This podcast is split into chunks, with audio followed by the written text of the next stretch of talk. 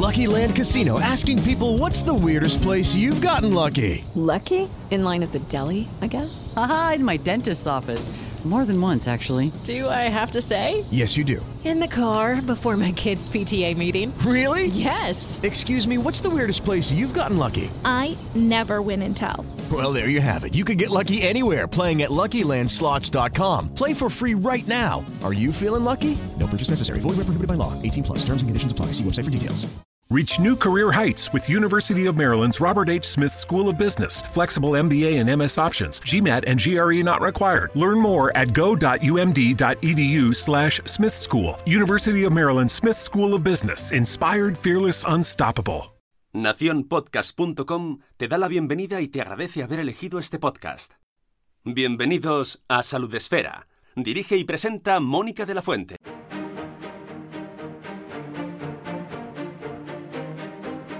Bienvenidos a las charlas salud esféricas, un espacio en el que vamos a conversar con pacientes y sobre pacientes, por supuesto abordando temáticas de interés para pacientes. Conoceremos de primera mano reivindicaciones, situaciones que nos llevarán a reflexionar y quién sabe si actuar también, cómo se afronta un diagnóstico, la búsqueda de especialistas, la demanda de ayuda, qué implica vivir con una patología y cómo altera el entorno, cómo se acepta y cómo se encuentra el panorama sanitario. También vamos a conocer campañas, iniciativas y todas esas cuestiones sobre salud de la mano de sus protagonistas y sobre todo con mucha cercanía. Esperamos que nos acompañéis. Muy buena. Hola, buenas tardes. ¿Qué tal, Ana? Muy bien, ¿y tú? ¡Qué guapa! Gracias. Bueno, buenas tardes a todos, somos súper puntuales. Eh, bienvenidos una tarde más a este Café Salud Esférico teníamos muchísimas ganas, eh, teníamos muchas ganas de tener esta charla y sobre todo de tenerla con Ana. ¿Vale? Mm, Ana de Miguel, que es, bueno, la cara visible de Somos Disca. Ahora hablaremos de esta cuenta, que más que una cuenta, para mí es un proyecto.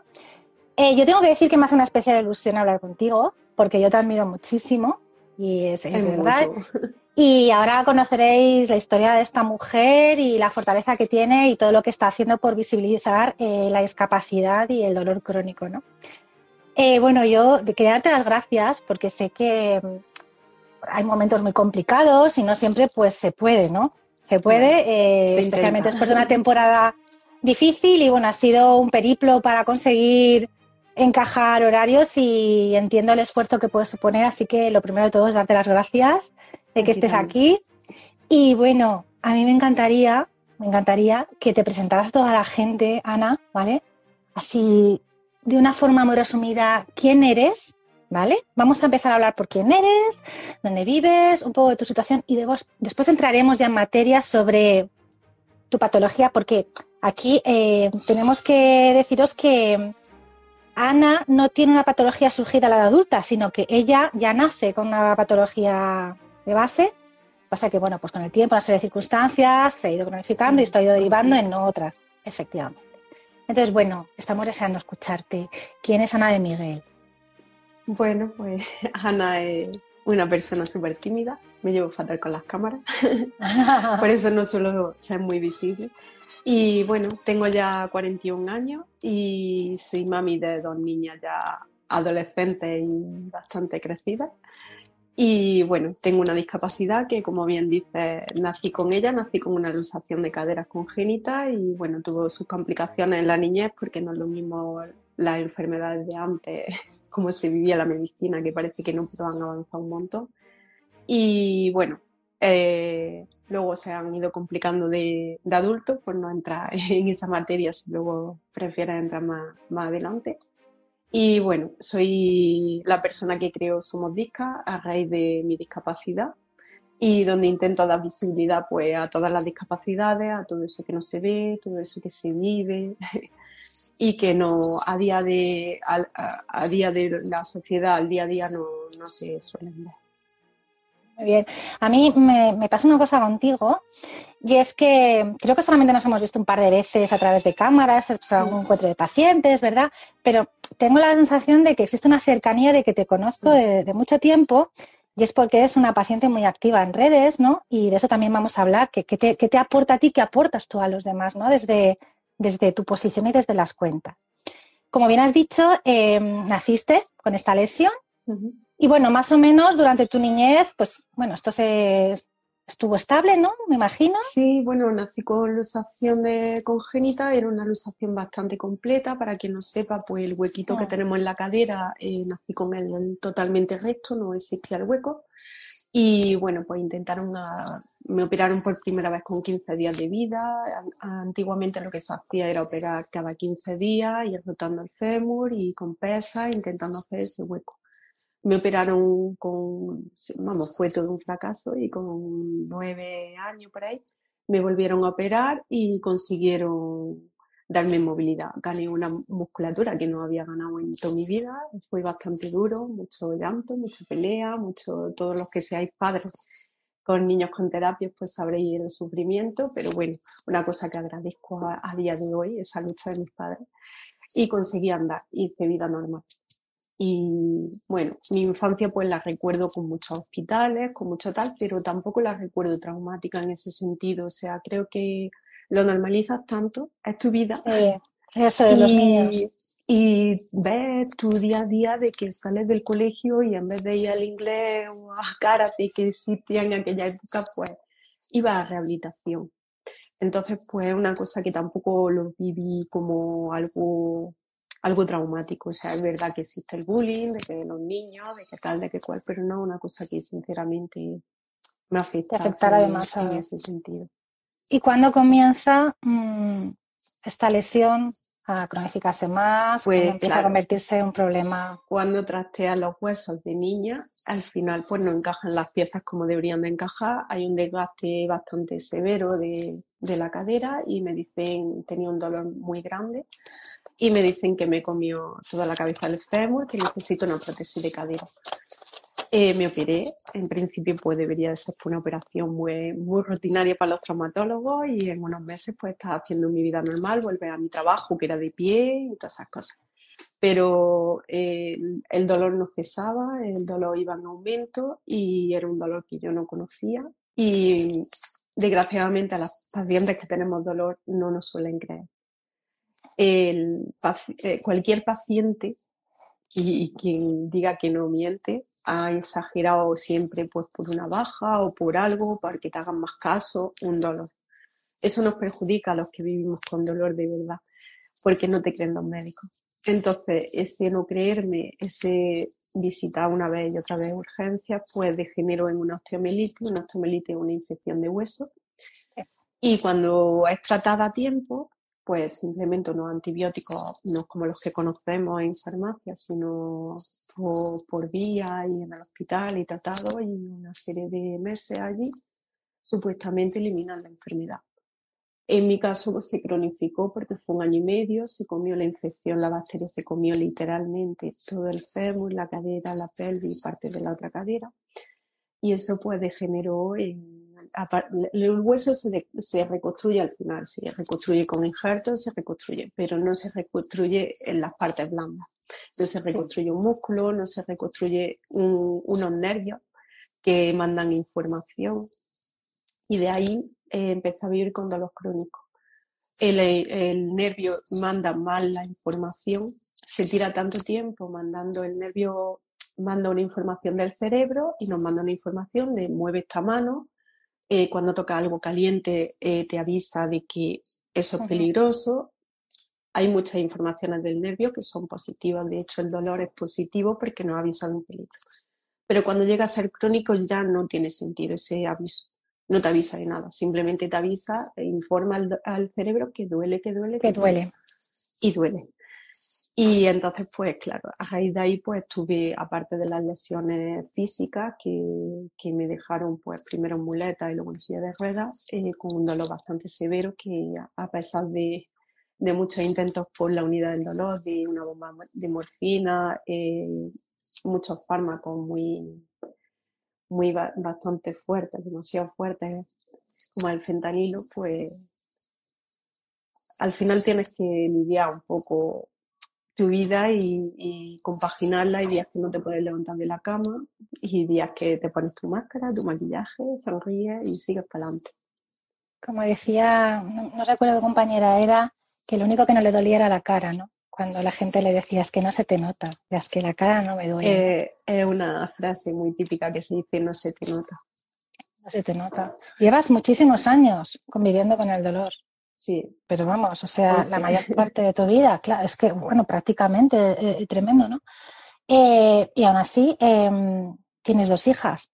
Me imagino que tuviste que ponerte en manos de profesionales médicos para consultar por si el tratamiento que estabas tomando fue posterior cuando se te planificó. Por suerte, eh, fui madre muy joven y tenía mis niñas porque si no, sinceramente no hubiera podido. O sea, yo tomo unos fármacos tan fuertes que no, no son compatibles con la maternidad. O sea, mm, cuando tomas una clase de fármacos, igual que si te drogases, y entonces el niño puede nacer con, con un síndrome de abstinencia bastante serio, dejarle secuelas bastante serias en temas de discapacidad, incluso morir y o producir aborto o lo que sea. En ese sentido me siento muy, muy afortunada, o sea, jamás me hubiera imaginado de que hubiera me hubiera alegrado tanto de ser madre con 19 años y luego con 28 y por suerte tenía a mi hija.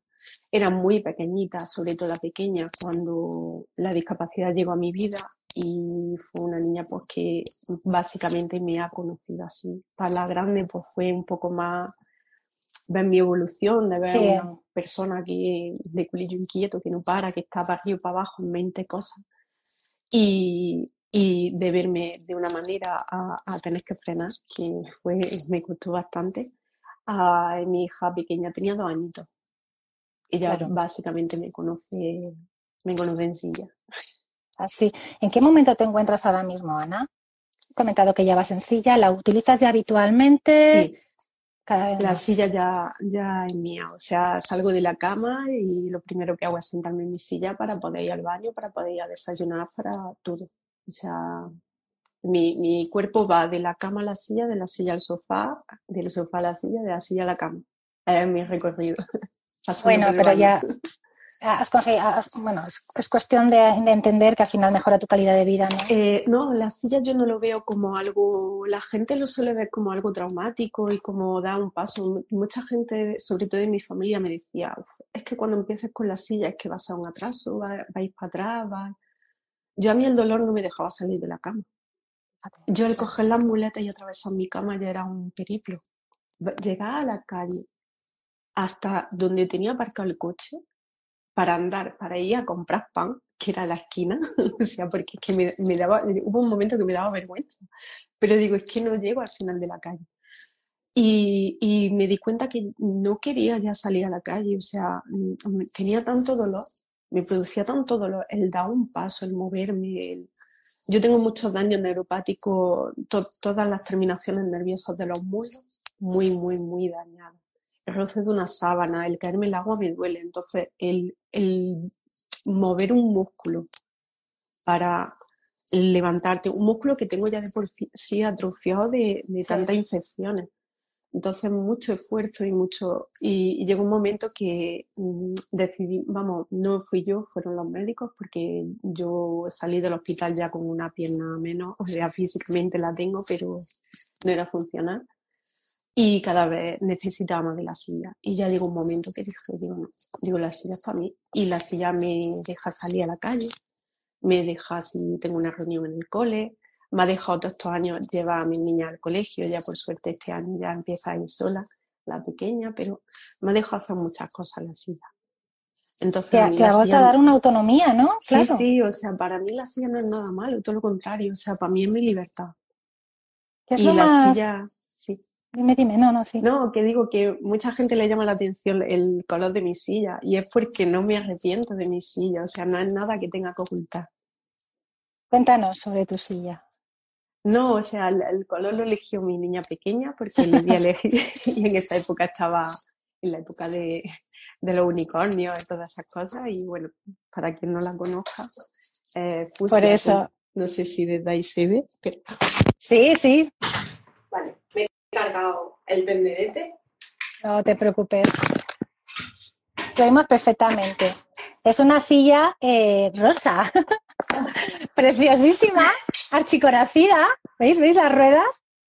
Eh, entera eh, fusia. vamos, eh, fusia, vamos, es que es maravillosa, por favor. Es una alegría de silla. Actualmente, em, ¿qué otros problemas te estás encontrando? Porque ya, bueno, eh, el, el poder llevar una silla es, es lo que hemos comentado, recuperar una autonomía que necesitabas, volver a tener una calidad de vida, hacer una vida independiente. Me imagino que también te habrás encontrado con problemas de accesibilidad, que bueno, esto es el tema eterno. Mucho. En tu día a día, cuéntanos. Lucky Land Casino asking people what's the weirdest place you've gotten lucky? Lucky? In line at the deli, I guess? Aha, in my dentist's office. More than once, actually. Do I have to say? Yes, you do. In the car before my kids' PTA meeting. Really? Yes. Excuse me, what's the weirdest place you've gotten lucky? I never win and tell. Well, there you have it. You can get lucky anywhere playing at LuckyLandSlots.com. Play for free right now. Are you feeling lucky? No purchase necessary. Void where prohibited by law. 18 plus. Terms and conditions apply. See website for details. Es agotador, es agotador. Es desde coger un autobús que no funciona, por, lo menos aquí en mi ciudad eh, tienen rampas, pero no funcionan. Para que funcione una eh, eh, eh, fiesta. Coches aparcados en la acera, rebajas que no están hechos, llega a tener que hacer un papel y encontrarte tres escalones, cualquier cosa. O sea, y igual que te encuentras gente muy buena, te encuentras gente que te echa el día por alto. También hace mucha falta, muchas muchas peleas con la tarjeta de aparcamiento. Es muy agotador. El encontrarte, eh, bueno, coches sin tarjeta o encontrarte a alguien que se está bajando del vehículo y ves que no tiene ningún problema de movilidad, que hay, reconozco que hay problemas de movilidad reducida, ojo, pero que no van asociados a una silla, a una muleta, que hay cosas que no se ven. Pero ves que no tiene tarjeta en el este, de preguntarle, te dicen que son cinco minutitos, o decirte que no se te ve nada, que se lo demuestre. Ya. Y es muy agotado, muy agotado. Lo Fíjate que, pasa llevamos que- años, ¿eh? Ya. Muchos, pero yo creo que casi que vamos para atrás. La gente pide la tarjeta como un privilegio que tienes de derecho, como algo, como una ventaja. O sea, yo, he llegado en, en, la, en mi cole, hay una plaza de aparcamiento a una manzana, o sea, ni siquiera está en la puerta del cole. Y, y para mí era un logro. eh. Yo tenía que ir tres cuartos de hora antes para pillar ese sitio. Fíjate. Y era pelearme con las propias madres de la clase de mi hija, que sabían cómo estaba. Y llegó un día una y ya ese día dije, digo, mira, ya no aparco más y ya no me peleo más. Digo, ya paso de pelearme.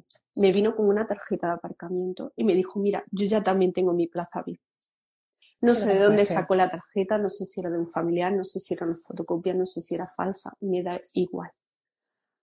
Eso es lo que hay que cambiar. O sea, eso de decir, no, perdona, o sea, no te hace falta, no es una plaza no es para llegar al cole y recoger a mi niño y tener aparcamiento fijo, no.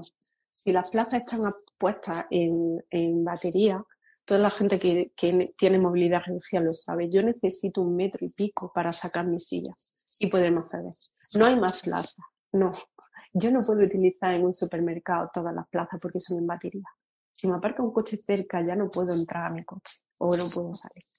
Entonces, ahí en ese tema es muy agotador, muy agotador. Nos queda mucho trabajo, por un lado, de que se agilicen todos los, todos los trámites por parte de las administraciones, que esto es, eh, se eternizan de una forma que no es, vamos, nadie logra entender, nadie logra entender.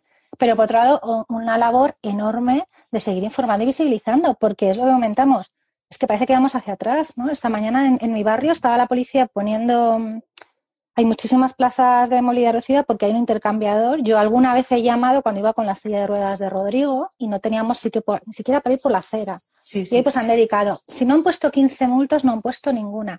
Ninguno de los coches que estaban aparcados en estas plazas tenía tarjeta.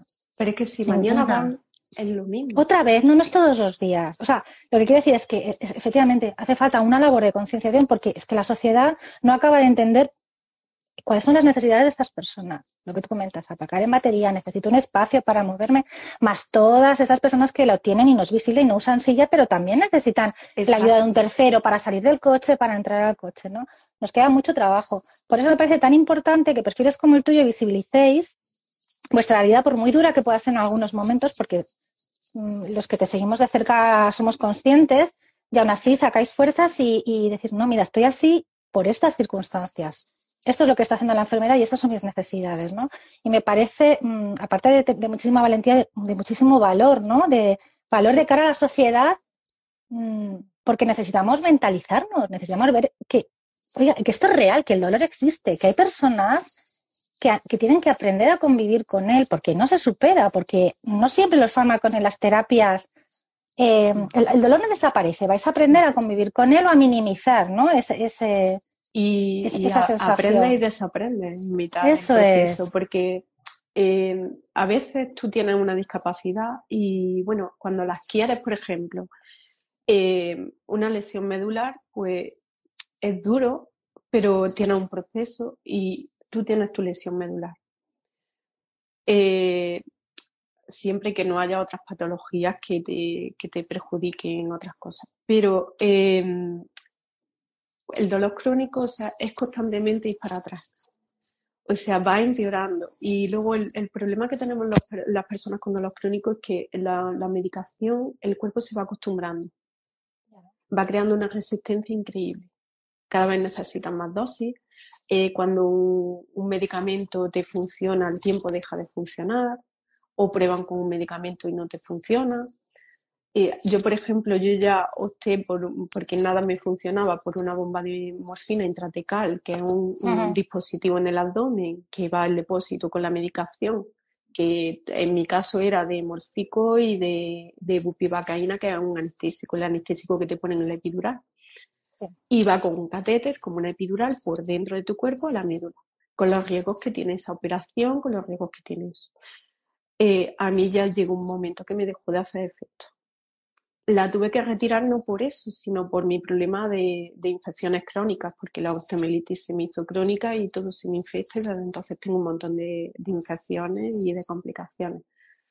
Pero en mi caso, por ejemplo, ya cuando me quitaron eso me dijeron que ya no, había más opciones.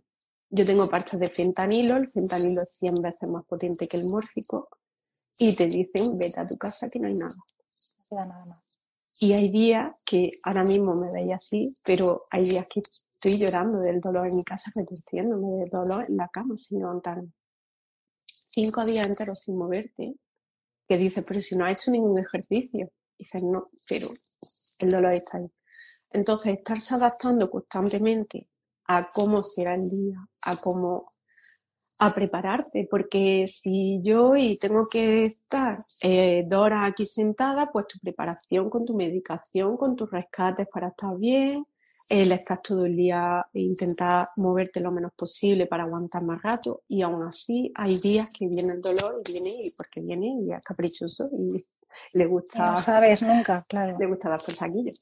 Entonces, pues eh, es un constante mm, estarse adaptando a cómo viene el día. Aprender a no hacer planes, porque te cansas de romper planes con gente. Rompes mucho las amistades y, tus relaciones sociales porque es un constante, no puedo, no puedo salir, hoy me duele y la gente no lo entiende. La gente te ve con una sonrisa, la gente te ve maquillada, la gente te ve que te arregla y la gente no lo entiende.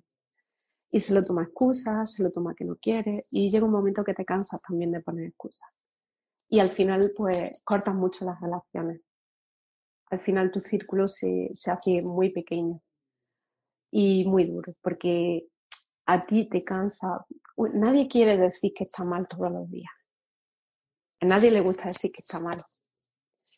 Y a ningún familiar le gusta ver que tu pareja, tu madre, tu hermano, tu hijo está pasándolo mal. Entonces, pues es una cosa muy complicada de, de buscar un equilibrio, una balanza. Y cuando crees que estás mejor, llega mm, una complicación, en mi caso las infecciones, que hace que, que mi, mi, dolor se, se, empeore. En otros casos, pues el tiempo, simplemente un día de más nervios, porque tengas que hacer algo y estás más nervioso por algo, te pase algo. El, el dolor se dispara. Entonces, pues tienes que, vivir a expensas de, lo que te depara ese día. Mira, Ana, perdona, me está diciendo el equipo técnico que hay algo que está rozando con el micro y entonces ¿vale? provoca un ruido. No sé si será el pelo, las tres, no lo sé. pero hay algo que mejor. No, como tú veas, pero el problema es que sea un ruidito y les pasarlo al podcast, ¿vale? Sí, sí. Simplemente eso, perdona. Sí, sí, Pues eh, esto te, iba a preguntar, ¿no? ¿Cómo había afectado a tu vida? Eh, pero bueno, ya me lo has respondido tú. Eh, te la condiciona completamente. Todo, todo. has comentado al principio que cuando empezabas a ir a los médicos no te creían, ¿no? No. fíjate, ayer la Sociedad Española del Dolor hizo, bueno, todos los años hace un monográfico, ¿no? Y el de ayer fue súper interesante porque estuvo dedicado al dolor con perspectiva de género. Y una de las conclusiones más curiosas e interesantes fue que efectivamente el dolor no es igual en hombres que en mujeres. Que tenemos el umbral más bajo en las mujeres, sentimos más el dolor y los fármacos no nos, afectan, no, nos hacen el mismo efecto, duran menos tiempo, ¿no? Y una de las, de las vías de investigación que lleva muchísimo tiempo trabajando es encontrar ese fármaco que la mujer, pues, porque hay un componente hormonal que evidentemente hoy en día no, es muy, muy, muy curioso porque te estaba escuchando a ti con el tema de, de, es que ya no sé, ya no saben más qué ponerme, ¿no? O sea, ahora mm. mismo estás ahí arriba de la escala analgésica y ya es como, bueno, ¿y ahora qué, qué a el siguiente paso? Y por eso es tan importante la investigación, ¿no? Por eso es tan importante que se destinen fondos, que se sigan apoyando a los investigadores, a los profesionales para... Una cosa que me parece lamentable con, con referente a la investigación es que mm, los propios, los propios médicos no, conocen el dolor. El dolor crónico es una enfermedad. Es una, enfermedad. No es, no es, un estado, no es un capricho, no es un, un quequejica. Es una enfermedad. Y si yo voy a urgencia diciendo que me duele, ven mi historial y dicen, uy, ya te están viendo la unidad del dolor. Uy, pero si tienes parte de fentanilo, ¿cómo te va a doler? Perdona que a mí la regla me duele. o sea, me pisa y me duele. Eh, no, no entienden. O sea, yo, eh, cualquier paciente de dolor crónico a, urgencias no podemos ir. De hecho, dejamos de ir porque no podemos permitirnos hasta cinco horas sentar en una silla. Perdón, que me están llamando, anda que también. Eh, no podemos permitirnos estar cinco horas en una silla para que encima de todo luego te pinchen un paracetamol. Claro. Porque a mí es el desconocimiento que hay todavía de... Luego, por ejemplo, en, en mis últimas operaciones, em, en una de las operaciones, mi, mi, traumatólogo me dijo, dice, lo hemos pasado fatal en la operación. Digo, yo también. Digo, he tenido la sensación como que he estado despierta y no podía gritar. Y efectivamente, estuve despierta. No me lo digas, ¿no te hizo efecto? estaba entubada, estaba tal, y no podía expresarme, no podía moverme por, la, por los fármacos que tenía. Pero mm, sí estaba consciente, o sea, aunque no podía abrir los ojos, no podía comunicarme, sí estaba consciente. Mi cuerpo tiene ya una resistencia a los fármacos increíble. Y tiene tantos fármacos encima que tenía dosis tóxicas ya no me podía andar más porque ya estaba mi, corazón fibrilando, ya estaba entrando en, complicaciones, en otras complicaciones. Y estaba el anestesista diciendo, operar rápido porque no puedo ponerle más fármacos a esta persona y está despierta. O sea, y lo triste es que salí de, de la operación, me mandaron a reanimación, llegué gritando del dolor, y en reanimación, que se supone que es el sitio donde más, yo siempre lo relaciono como el cielo, porque llegas de una operación tal y es donde intentan que estés mejor. Y para mí fue el infierno, o sea, no, no me ponían nada para el dolor. Me decían que ya tenía la anestesia que me habían puesto en quirófano. Y tuve la suerte que como yo ya tengo un máster en operaciones, mi marido siempre me pasa por, por debajo de la almohada el móvil era por la mañana y pude llamar a mi médico de la unidad del dolor. Mi médico de la unidad del dolor llamó a, eh, se puso en contacto con, con, los médicos que había, con los anestesistas que había allí en reanimación y me pusieron morfina y me pusieron una serie de cosas. Por lo que no es que haga falta visibilizar el dolor crónico, es que desde los propios hospitales no se conoce. No se conoce. No, no es una cosa que, pero en parte lo entiendo. Eh, eh, entiendo, o sea, la parte de la sociedad, de que no lo entienda el dolor, porque sinceramente yo vivo con un dolor que si a mí hace 12 años me hablas de él, te digo que es mentira. Claro. Te digo que una persona así no puede vivir. Y a veces sobrevive. Es verdad, a veces no vive, a veces sobrevive. Tiene época. Claro, pero el objetivo ya es una cosa que yo yo siempre recalco, ya no sobrevivir, es intentar vivir lo mejor posible. Y esa es un poco vuestra meta, ¿no? También, sabiendo que el dolor va a persistir ahí siempre. La verdad es que si tienes, tienes muchísima razón, porque es verdad que la percepción del dolor ha cambiado muchísimo en los últimos años, igual que su abordaje.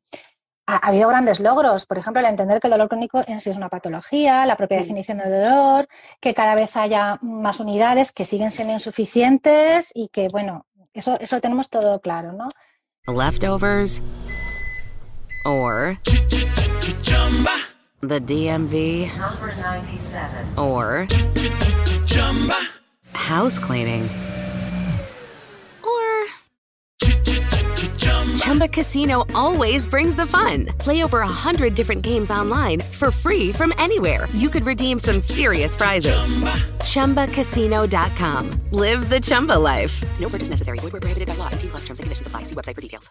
Que empiecen a reconocerse la especialidad de psicología del dolor, por ejemplo, que ya, ya la Comunidad de Madrid ya tiene el Colegio de Psicólogos su propia acreditación y se va a intentar llevar a nivel estatal. Son pasos, lo que pasa, claro, son pasos muy pequeños que no van a la velocidad que los pacientes necesito, e, efectivamente, ¿no? Decía Yolanda Casares por aquí, hola Yolanda, que haría falta un protocolo y que, como decía Leo, un paciente, un tratamiento individualizado, que es lo de siempre, ¿no? Lo que a ti te sirve, pues mm, evidentemente no va a servir la del lado.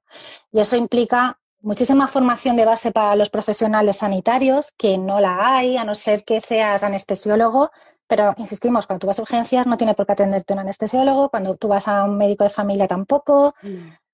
Claro, un reumatólogo pues ya tiene más formación, pero en determinadas patologías también hace falta mucha formación en dolor crónico que todavía pues es algo más optativo, más a elección del, profesional, ¿no? vamos, no estoy ni muchísimo menos eh, criticando, ¿no? Simplemente es una carencia que hay de base en todos los profesionales sanitarios, desde el auxiliar hasta, hasta el, personal de, quirófano, ¿no? Y hace falta pues todavía, por un lado, el abordaje docente, ¿no? Y de pedagogía del dolor. También una cosa muy positiva y un cambio enorme que se está viendo, por lo menos yo en los últimos años, mm, desde que estoy en redes, es la presencia de estos pacientes, vuestra, ¿no? O sea, hace unos años no había tanto paciente en redes hablando de esto y nos da una visión al resto de la sociedad mm, de un valor incalculable pues para precisamente los que pues, nos interesa más el tema del dolor o queremos seguir formándonos, queremos aprender, queremos dar una mejor atención a las personas con las que trabajamos. Entonces tú de repente en un momento de tu vida decides crear Somos Disca. Cuéntanos cómo surge, por qué, en qué momento, porque es apasionante. Pues yo cuando tuve la infección, la osteomielitis muy grande, o sea, mi vida dio un giro de 180 grados y me hundí, me hundí en vagina. O sea, yo ya traía antecedentes de salud mental y los pacientes de dolor crónico es una cosa que arrastramos todos porque es muy difícil convivir con el dolor y, y bueno, yo caí en una depresión, tenía que cambiar eh, mi, vida, mi, no sabía lo que me pasaba todavía, eh, me encontré con una discapacidad que para mí eso era nuevo en mi casa, quitando lo que había vivido de niña, pero esto era muy diferente, eran muchas patologías, porque no solo las físicas, son también las internas, eh, el estómago, el hígado, el corazón, son muchas cosas lo que te afecta una infección. Entonces, pues, mm, después de esa depresión, cuando empecé a encontrarme un poquito mejor, eh, dije, ¿qué hago con mi vida? O sea, no estoy para trabajar, no puedo mm, porque el, dolor es tan caprichoso que no te da más de unos minutos, una hora al día, si es que te las da. Y no puedes, no puedes comprometerte en un trabajo ni siquiera desde casa. Y dices, quiero hacer algo con mi vida. Y vi que había muchas carencias. Yo, por ejemplo, yo no sabía cómo tenía que transmitir mi grado de discapacidad, una incapacidad, alguna ayuda para simplemente para mi silla de ruedas, la piscina que necesitaba, un psicólogo, yo había terapias que tuve que renunciar porque económicamente no me las podía permitir y no sabía que existían ayudas. Entonces me di cuenta investigando que sí había ayuda y que sí había cosas, no las suficientes, pero sí las hay, pero que muchas veces no las conocemos. Y entonces fue de ahí de donde surgió Somos Discas. Quise eh, ver que eh, enseñar a la sociedad de que mm, no todo lo que se ve, o sea, mm, tenemos una idea de la discapacidad. Cuando no has nacido, no te has criado en, un ámbito de discapacidad, no tienes ni idea. Tienes una, una percepción muy equivocada, pero no sabes también, ¿verdad? No sabes el por qué, no sabes el día a día, no sabes qué conlleva todo eso. Entonces, pues un poco era, somos disco abarca como muchos sectores. Mm. El mío personal, que hablo poquito porque soy una persona muy tímida y me cuesta, lo voy llevando, lo voy, lo voy trabajando. Em, la parte de dar visibilidad a otras familias y la parte de, de, y otras enfermedades y la parte de, de pues, enseñar el tema de beca, ayuda, hay mucha tecnología hoy en día, muchas aplicaciones móviles para muchos tipos de discapacidad para personas con discapacidad auditiva, visual, que le pueden ayudar. Y creo que muchas veces pasaban desapercibidas Evidentemente sé que mi web no va a llegar a mucho, pero dice, bueno, pues si llega a cuatro, bueno es. Y entonces pues surgió con esa idea, surgió con la idea principal de ayudar. Y también me ha ayudado a mí, me ha ayudado muchísimo porque me ayuda a mantenerme ocupada, a sentirme útil, a centrarme, porque si no al final la cabeza se te va. Qué importante, Qué importante esa labor de distracción, de, darle un propósito ¿no? al día a día y de saber que es algo que está ayudando a otras personas y que les está facilitando el camino. Porque tú haces una labor exhaustiva de búsqueda de información. O sea, es como tú dices, ah, tú entras en tu blog y yo mm, digo, madre mía, esta mujer, qué ritmo lleva de publicaciones y de búsqueda, porque estás ahí, se intenta, pero lo haces eh, de verdad súper bien. Eh, una página completísima. Yo os invito a todos a que la sigáis porque tiene información actualizada y, como bien dice ella, procedimientos, eh, trámites, ayudas, herramientas, aplicaciones. Luego también el podcast de Gente Titánica, que es, bastante reciente, pero es, bueno, es un podcast precioso, ¿verdad? Que cuéntanos un poco, es la idea de, de pues compartir. Eh, queriendo, hace tiempo creé la página de, entrevistas y eran entrevistando ya gente igualmente, pero eran por escrito. Porque siempre, o sea, lo que comento, que a mí la cámara siempre me ha dado mucho respeto. Pero al final hay que actualizarse y vivimos en una sociedad de que al final lo que prima es lo cómodo, los vídeos y, y vi que por una limitación mía de capricho de no querer hacer vídeos, eh, se perdía mucho la oportunidad de visibilizar a muchas familias que... Mira, ahora me mató Ahora YouTube. Sí, sí. Envidiosa. Sí, que, que, se perdía mucho la oportunidad de, visibilizar a muchas familias, personas y eso que, que le hacían falta, que, que creo que son necesarias. Que si no se sabe, no se conocen. Y creo que muchas veces la falta de respeto que hay, la falta de es por ignorancia, no es por maldad, es por ignorancia. Si tú no sabes por qué esa plaza en mancha de aparcamiento o por qué tiene que estar eh, un sitio, abrir, por ejemplo, un cole 24 horas, 365 días, por así decir, vamos, que no cierren vacaciones, eh, porque un niño necesite una rutina si las cosas, si las razones no se conocen, no se dan a conocer, no, no se pueden poner. Y creo que eh, Gente Titánica era muy importante por eso, porque quiero mostrar eh, casos reales y no contar por nadie, sino contar por esas propias personas, que creo que son quien mejor las puede contar. y no su propia voz. No es más que eh, eso. Para mí el titanio forma parte de mí, porque cada vez tengo más partes de mi cuerpo de, que son de titanio el titanio aparte es un metal muy resistente, muy duro. Y de ahí siempre lo de la expresión de era un titánico. y entonces pues hice ahí un... Lo uní todo y... Y, además tiene una historia muy bonita porque el logo... ¿Quién diseñó el logo del Mi hija pequeña. Tu hija pequeña. Fíjate qué implicación, qué bonito. Me encanta. Se lo dije, le encanta dibujar y no le di ninguna idea. Fue ella la que me dijo, de las razones por la forma que tenía. Ella sabía lo que yo quería, que quería una pequeña mascota que representase. Y bueno, fue ella la que lo diseñó, lo diseñó sin color, lo diseñó en blanco para que no representara ninguna raza, lo dibujó sin sexo para que nos representara, quería como representar a todo el mundo.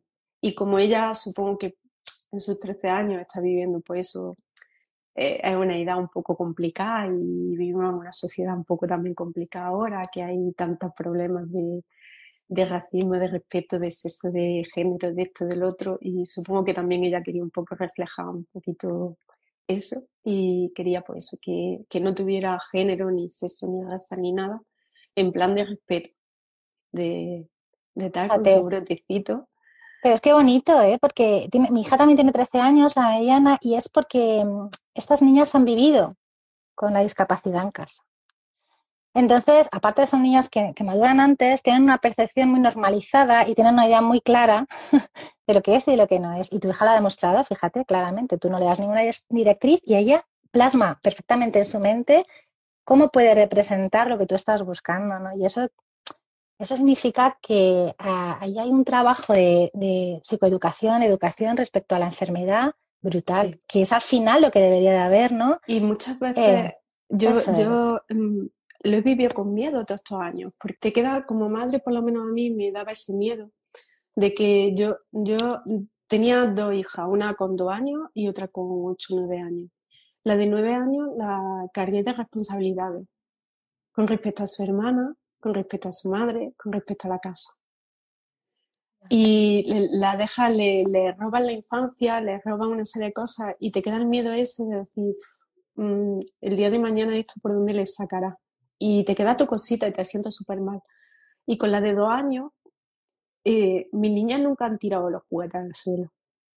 A mí, en mi casa venían siempre mis, primos, mi hermana, tal. ¿Qué casa más recogida tiene? Y digo, es que mis hijas saben que no pueden tirar cosas al suelo, que yo me puedo caer. Claro, fíjate, esos detalles, ¿no? De... Entonces, mm, eso, esas cosas luego me, me, rayaban porque una se come mucho la cabeza y me rayaban mucho y yo decía, digo, digo, qué mal, digo, lo estaré haciendo mal, que las niñas tienen que jugar, que las niñas tienen que tirar las cosas al suelo, que las niñas tienen que ser niñas. Y están siempre pendientes de mí, saben cuando tengo un mal día, y saben que cuando no pueden gritar porque es que estoy que no puedo con el dolor, y saben que me van a operar y que van a ser dos meses solas en casa con los abuelos, con tíos, con esto, con lo otro porque mis niñas han criado con muchas operaciones mías y, tirando mucho de abuelo. Y son cositas que te quedan ahí. Y es lo que tú dices. Luego en gestitos así como, como Titán, eh, el dibujo, o, mi hija mayor que está haciendo educación, eh, está estudiando para hacer educación primaria, pero de educación especial, pues son cositas que dices, pues mira, su parte buena han sacado. Seguramente le he quitado cosas buenas, pero esas cosas nunca las sabré. Pero dice, bueno, no ha sido todo malo. O sea, por lo menos unos valores y unas cosas sí le ha. Y ellos aprenden, claro, ellos aprenden eh, con lo que tienen. Al final, muchas veces no echan de menos cosas que no han conocido y se hacen y se adaptan, ¿no? Y eso, eso es lo bonito de, al final de este tipo de, de aprendizajes, ¿no? Eh, podéis seguir a Ana. Eh, lo bueno es que eh, lo ha hecho muy bien, porque tiene el mismo nombre en todas las redes, que muchas veces nos hacemos un poco de lío. Lo intenté, somos lo intenté. Disca, efectivamente. aparte del blog, también estás presente en redes compartiendo, ¿no? Y en iniciativas de pacientes crónicos pues cuando te encuentras, oye, pues mejor, estás ahí siempre participando, eh, eh, colaborando y de verdad, eh, ¿qué te aporta a ti ser tan activa, ¿no? O sea, a nivel personal. ¿Y qué crees que puedes aportar tú también? ¿no? Creo que es algo necesario. O sea, si como paciente quieres que te escuchen, que conozcan tus patologías, que tal, tienes que ser, tienes que ser paciente activo hecho de que somos muy cómodos la mayoría y que nos quedamos en casa y protestamos porque hay que ver que no sé qué, que no sé cuánto, y luego que lo haga otro, no funciona. lo típico de que te quejas porque algo no funciona y no has puesto luego tu hoja de reclamaciones correspondientes. Si no te mueves, no sirven las cosas. Entonces creo que lo de ser paciente activo es muy importante. Y creo que hay muchos perfiles, muchísimos, y se me quedan en el aire muchos y muchas cosas se me pasan porque faltan horas en el día, no, no, puedo, no me da el cuerpo, eh, creo que son necesarias compartirlas.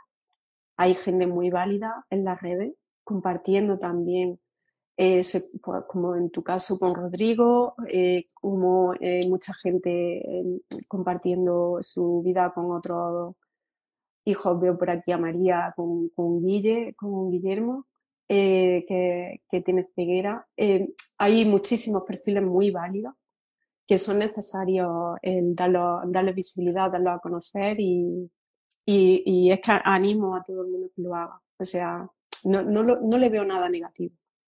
¿Qué recomiendas tú a una persona que tenga una enfermedad crónica o no, una enfermedad, eh, y esté pensando en dar el paso ¿no? de, compartirlo para ser un paciente activo, para intentar, pues, ¿qué, qué le recomiendas tú desde tu experiencia?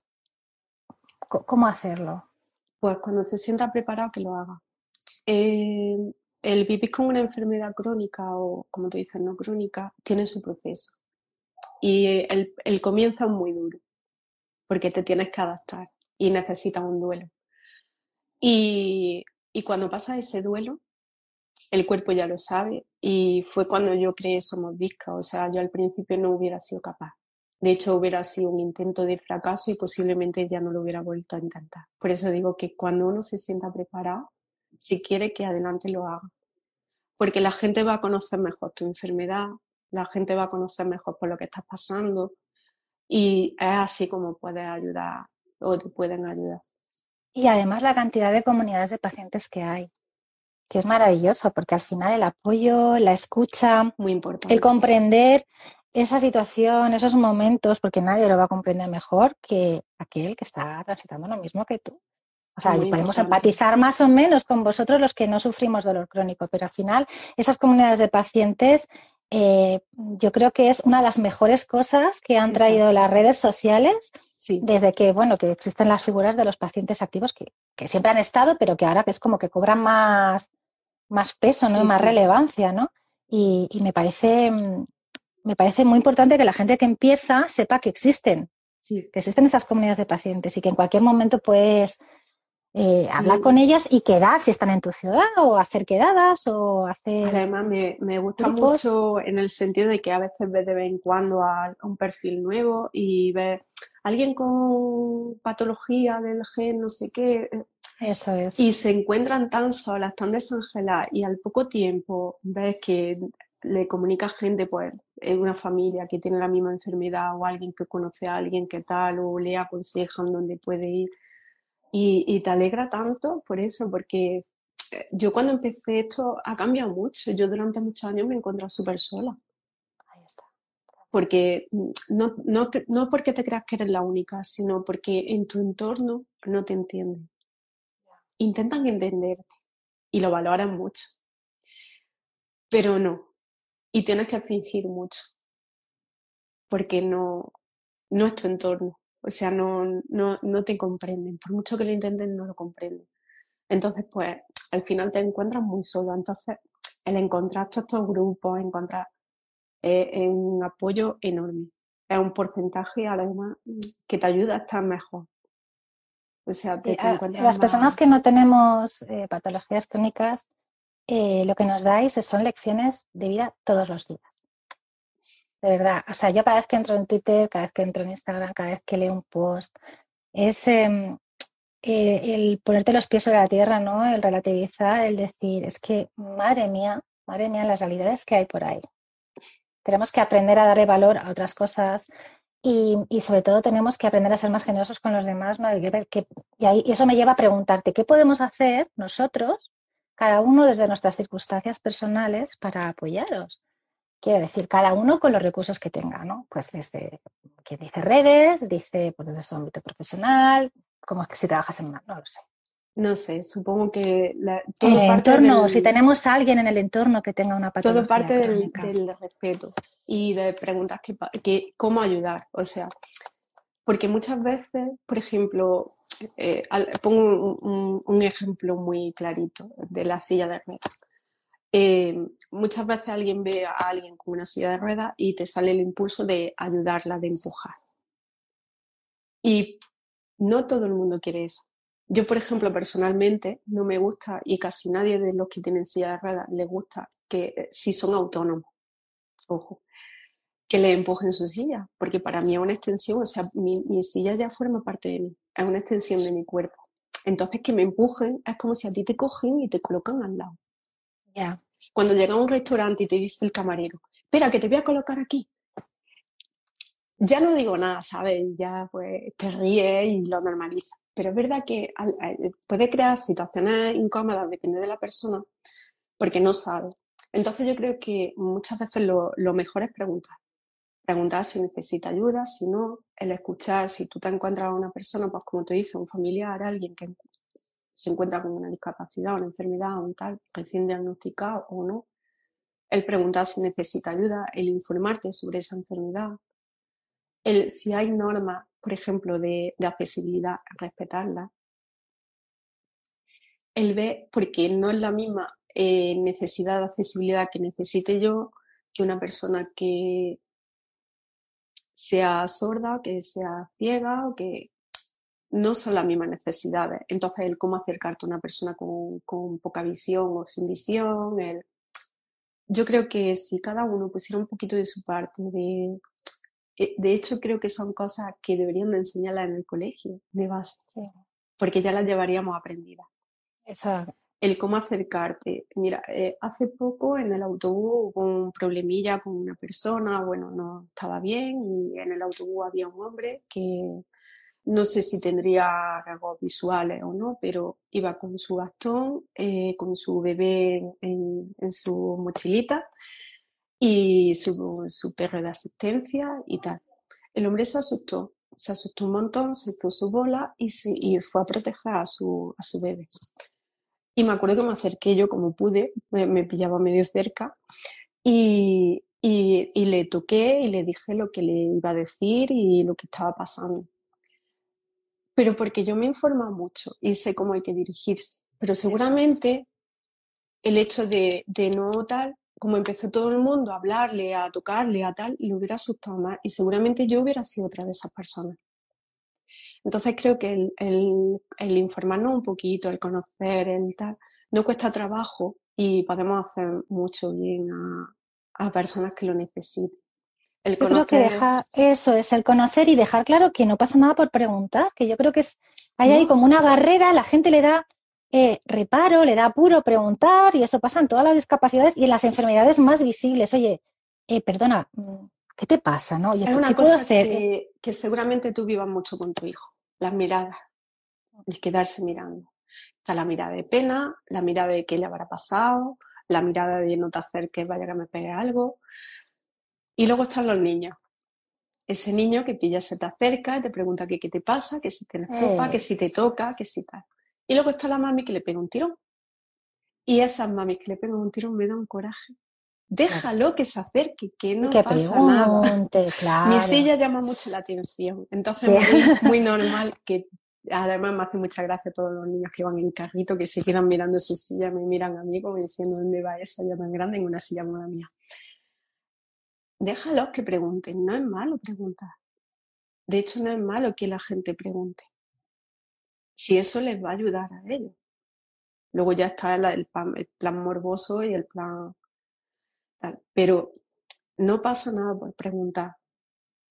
Pero eh, creo que se evitarían muchas miradas, creo que sí. Muchas situaciones.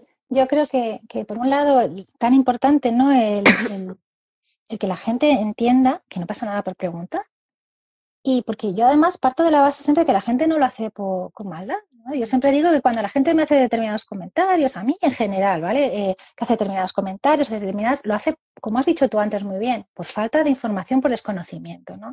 Y muchas veces se piensan que haciendo, diciendo determinadas cosas están ayudando cuando es todo lo contrario. Pues igual te están removiendo o están obstaculizando. Entonces, tener esa libertad de decirles, no, mira, si no, y por eso yo invito a todo el mundo que pregunte. A mí no, me da jamás reparo ni me da ni me sienta mal que la gente me pregunte. ¿no? Creo que es mejor porque así podemos tener una relación más fluida y a lo mejor esas relaciones sociales que se quedan aparcadas porque hay una falta de entendimiento, pues pueden recuperarse, porque es muy, mm, da pena, ¿no? Que a veces no te puedas integrar en, determinados contextos, pues porque la gente no sabe, ¿no? Cómo, cómo reaccionar contigo. Y al final, bueno, pues uno se cansa de explicaciones, evidentemente.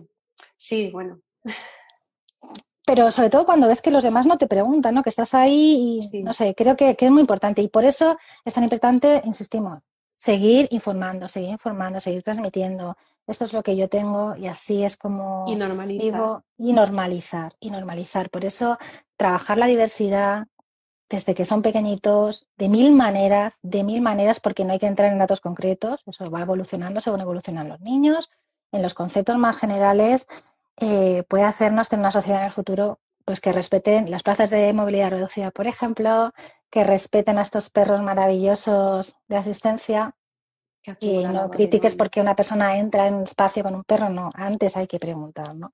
Todo ese tipo de cosas. Porque además, es esto, creo que, la gente, la mayoría de la gente es buena por naturaleza. Es que de verdad, creo que, la gente no lo hace con malicia.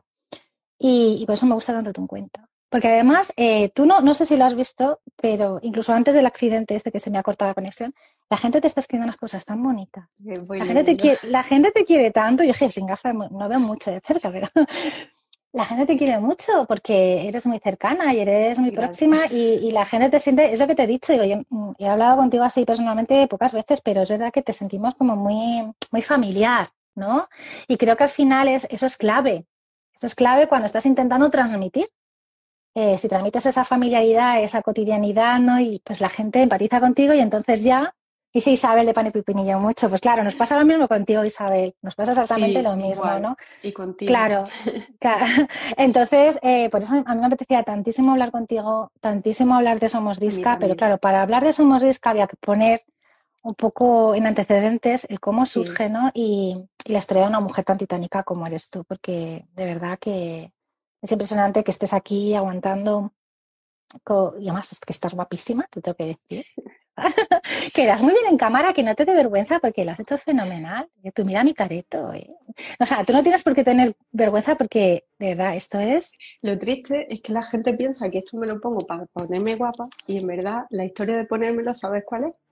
De que me voy a entrar otra vez en quirófano, como cuando entro, no sé cuándo salgo y no me puedo lavar el pelo luego durante semana. ¡Ay, qué práctica! ¿Veis? Estos son tips también de pacientes. Es que al final aquí se aprende y todo. Lo que pasa es que, claro, la gente te ve y dice, oye. Oye, pero ¿cuándo entras en quirófano?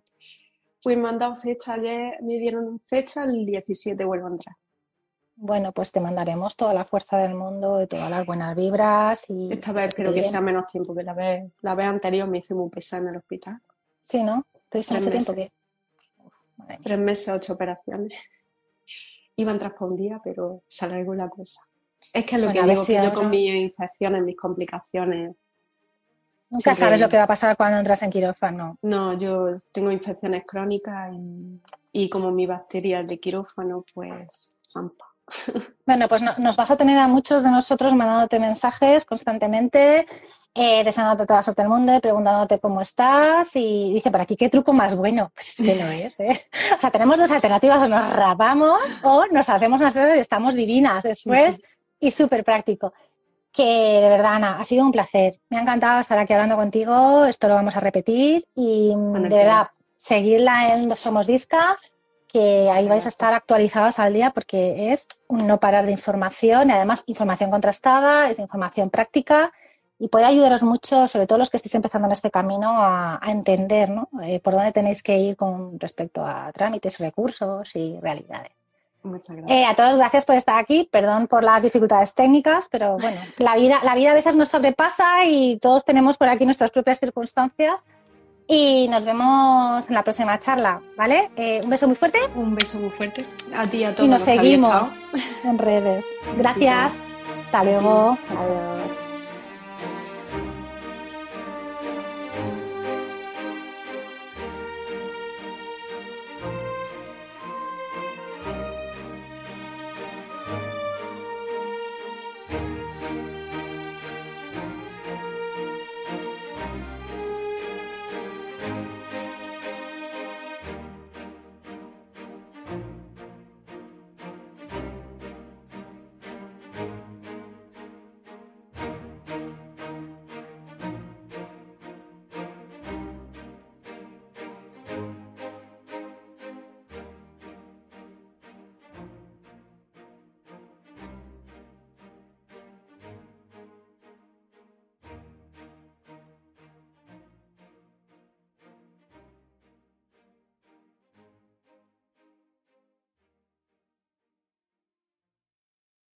Lucky Land Casino asking people what's the weirdest place you've gotten lucky? Lucky? In line at the deli, I guess? Aha, in my dentist's office.